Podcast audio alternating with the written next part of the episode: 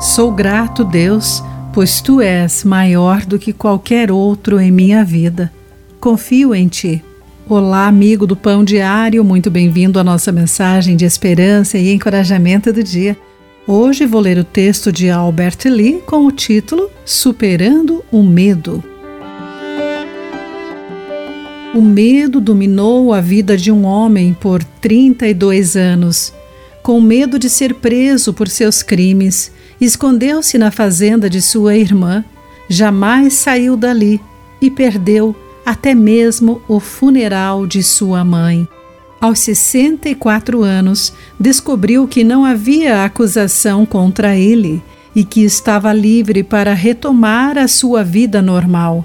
Sim, a ameaça da punição existia, mas ele permitiu que o medo dela o controlasse. O medo também dominou os israelitas quando os filisteus os desafiaram no vale de Elá. A ameaça era verdadeira.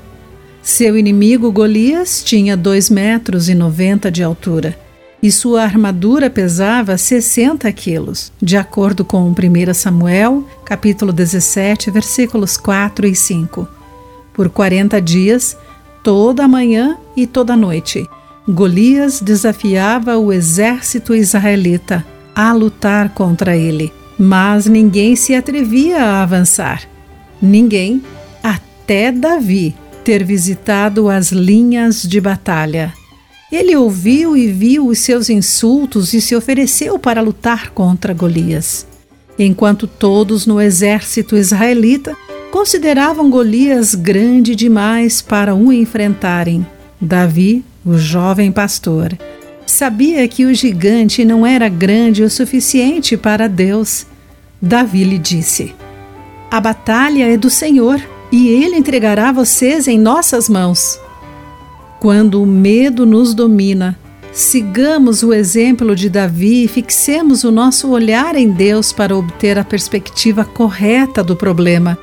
A ameaça pode ser real, mas aquele que está conosco é por nós e é maior do que quem está contra nós. Querido amigo, qual batalha o prejudica e o amedronta? Você pode fixar o seu olhar no Deus vivo? Pense sobre isso. Aqui foi Clarice Fogaça com a mensagem do dia.